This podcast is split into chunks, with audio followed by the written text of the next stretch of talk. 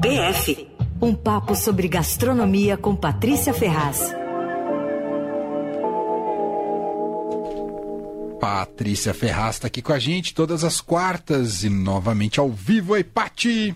E aí, como estão vocês? Tudo bem? Tudo certo. Tudo bem. Você, Pati? Tudo. Seguinte, hoje com esse calorão que tem feito, né? O negócio é falar de sorvete, certo? Boa, gosto. Já tomamos sorvete aí, Leandro. É. é, nossa, eu tomei também um agora há pouco aqui. Que inverno mais fajuto, né? Ainda bem. Ah, eu aqui louca pra publicar receita dessas quentinhas. Tem um cachorro bravo aí. Ah, o Benedito, eu não já desisti. Ele gosta de, parecer, de aparecer no rádio, não é? O negócio dele. Ah. você sabe que esse calorão já foi apelidado de fervura global, né?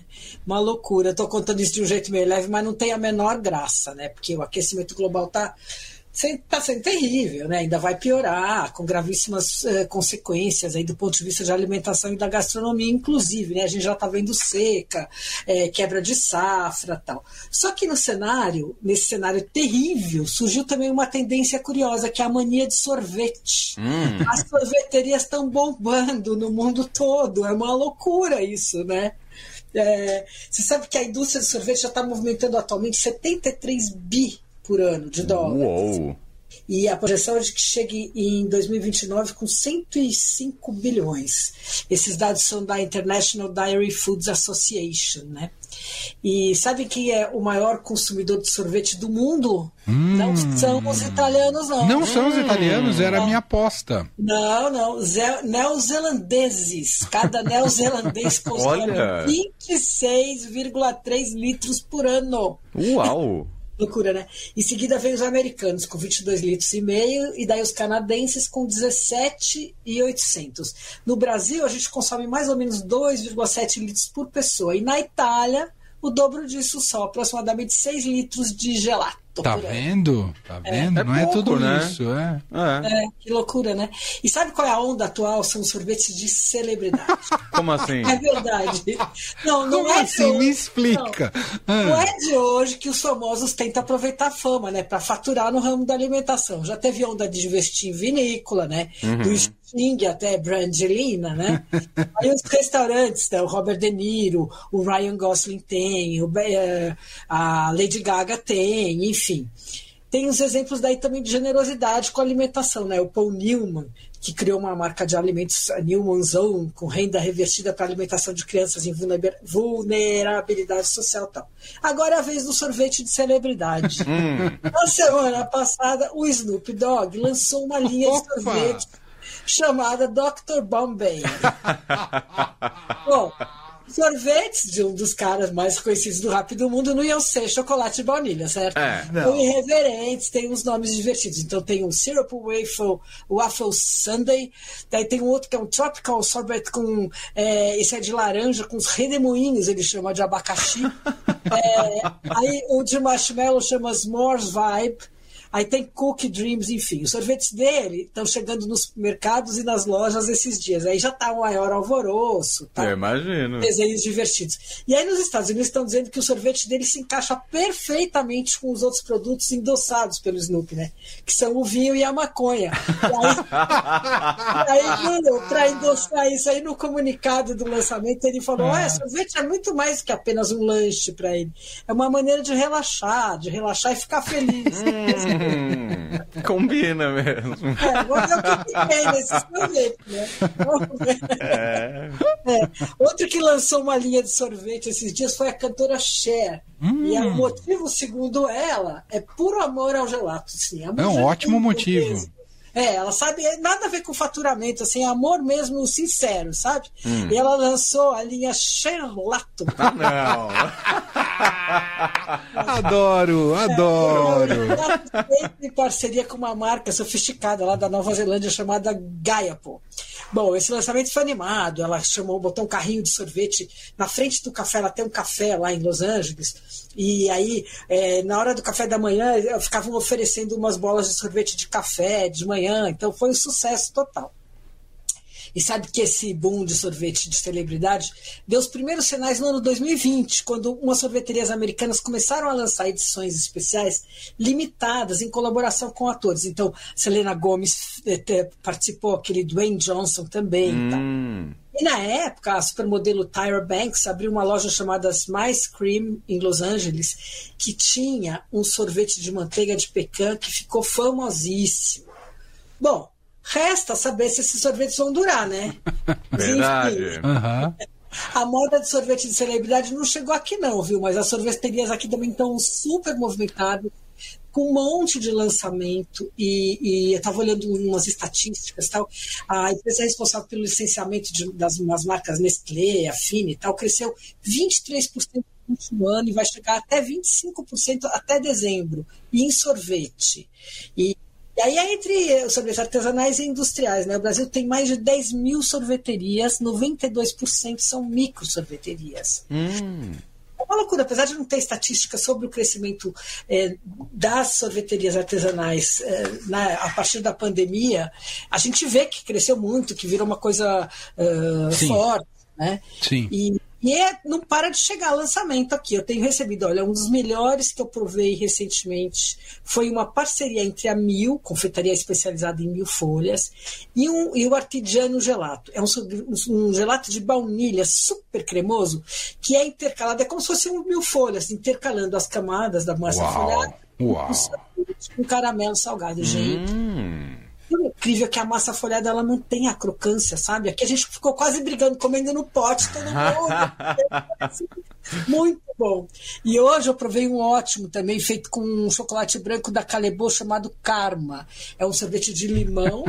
E, não, e foi engraçado que a menina mandou assim: posso te mandar um lançamento da Karma? Ou não, posso te mandar um Karma? Eu falei, mas já vem com o pecado? Não, desculpa, eu me expliquei. O Karma é um chocolate da Calebo, um chocolate branco. Foi muito engraçado. Bom, e essa receita foi desenvolvida por um sorveteiro chamado Breno Floriano, que é dono da São Lourenço. A São Lourenço é uma das únicas sorveterias brasileiras que entraram no ranking do Festival Mundial do Gelato. Esse festival, esse festival elege os 50 melhores sorveteiros do mundo. E no ano passado teve duas brasileiras na lista. A São Lourenço conquistou o 37º lugar, com sorvete de ricota, mel, alecrim e pinoles tostados, que é um escândalo. E é verdade, toda hora que eu passo perto, ele é meio perto aqui da minha casa, toda hora eu não resisto. Vou lá Nossa, e compro. incrível. Ah. É maravilhoso. Essa sorveteria ela fica num lugar improvável, num posto de gasolina. Nossa! Naquela avenida que sai do, da- do estádio do Morumbi, Sei! sabe? Gonçalves. É, é. Nossa, que específico. É específico e eu toda vez que eu passo por ali eu paro lá e compro. Caro o sorvete, mas é maravilhoso. e aí a outra sorveteria, outra sorveteria brasileira que entrou nesse ranking é de Belém do Pará, chama Cairu. Ela foi classificada em 32 lugar, a, a São Lourenço foi 37, essa foi 32. E o sorvete ela é batizado com o nome de uma dança típica, carimbó, que é uma mistura de costume indígena, africano e europeu, né?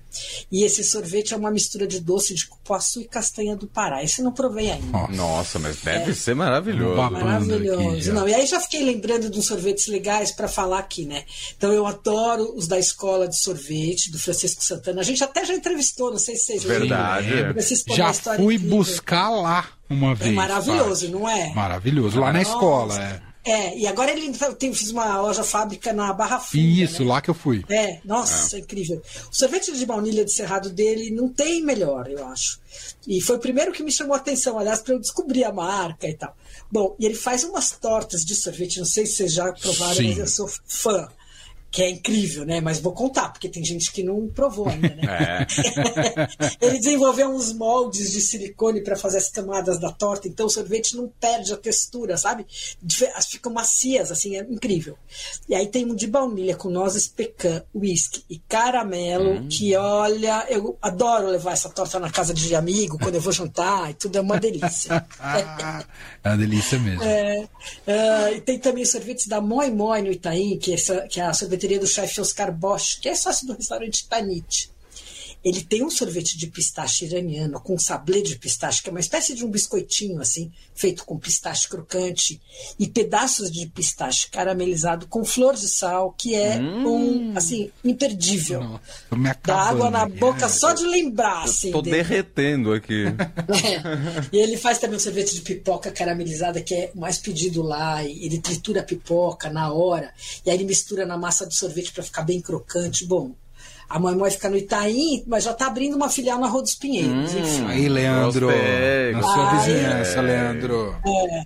Agora é o seguinte, você sabe que o delivery de sorvete vingou, né? É uma entrega super improvável que começou na pandemia, e mas chega direito geralmente, viu? Aliás, é bem diferente do que anda acontecendo com o delivery de comida em geral. Eu não sei se vocês estão é, sentindo a mesma coisa que eu, vou voltar a falar disso logo logo, porque é, o que aconteceu foi que os restaurantes relaxaram no delivery, entendeu? Os da Kitchens é, perderam a mão, estão fora de controle, não sei. Só sei que eu ando recebendo os pratos revirados, frios, alguns chegam tão mal que eu até fotografo, assim, tô fazendo uma coleção, sabe? E tem entrega levando duas horas, porque o restaurante quer botar todos os pedidos no mesmo, botoboy. Você tem enfim. razão. Sei. Tá chato, eu acho que tem- vamos ter que falar disso aí, mas eu vou ter que dar mais uma investigada. Eu só queria registrar que a lua de mel com o delivery passou.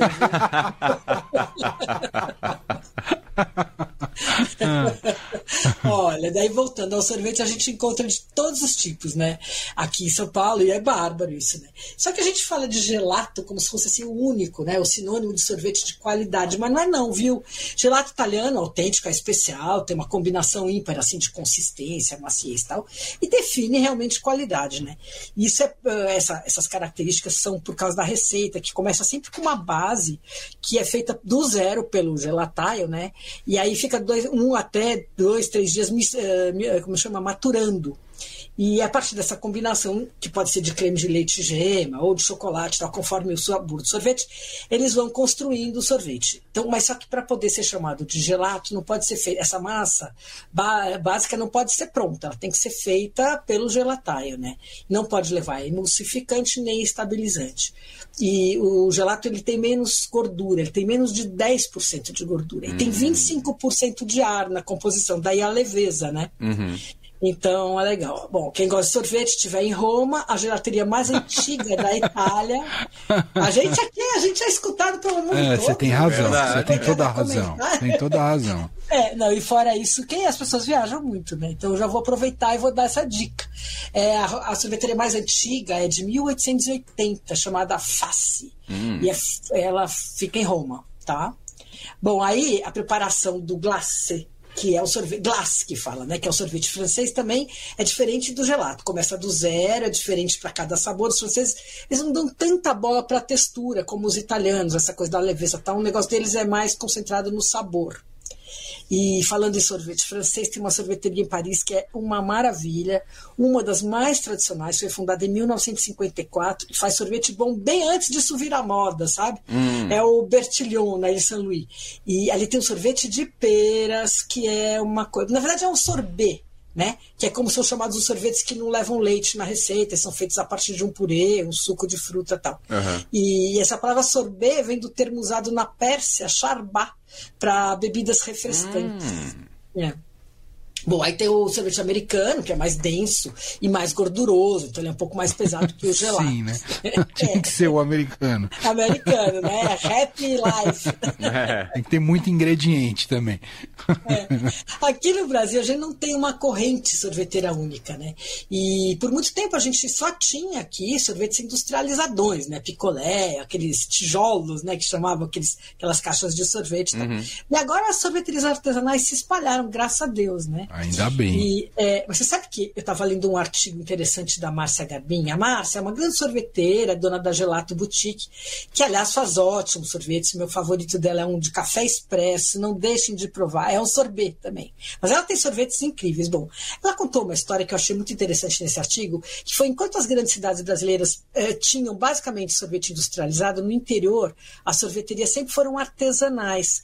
E é verdade, né? Porque é aquela coisa que a gente vai para o interior, ah, vamos tomar um sorvete de massa, né? Verdade. Que Super. tomava antigamente. Super.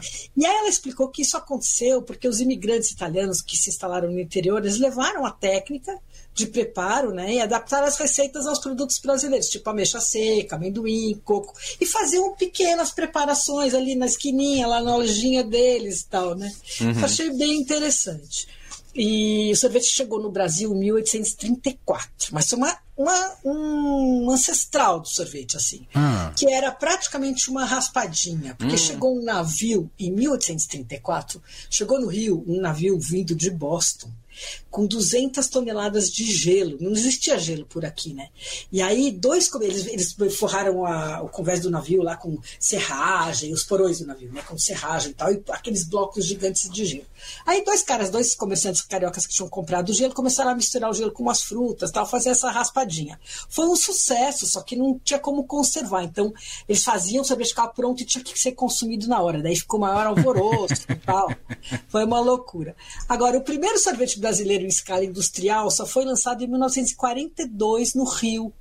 E a fábrica se chamava US Harkson do Brasil. O primeiro sorvete lançado, adivinhem? Esquibom. Olha! Depois, Chicabon. Olha! É. E era o que a gente conhece hoje do Esquibom? É, exatamente. Aí, 18 anos depois, essa Harkson mudou o nome para Kibon. E tá aí, até hoje. Engraçado, né? Olha, e é Esquibom e Chicabon que existem ainda. Até hoje. Ah, e são sucesso, né? é. Sucesso são, total. São. Que coisa, né? E, e, você vai bem tanto massa quanto palito, ou Paty? É, eu vou, nossa, eu gosto. Só não paleta mexicana, que era aquela não, mistureba. Também não, também não é, aquilo ali não limites, dava. A limites, não, palito tem A limites é ótimo.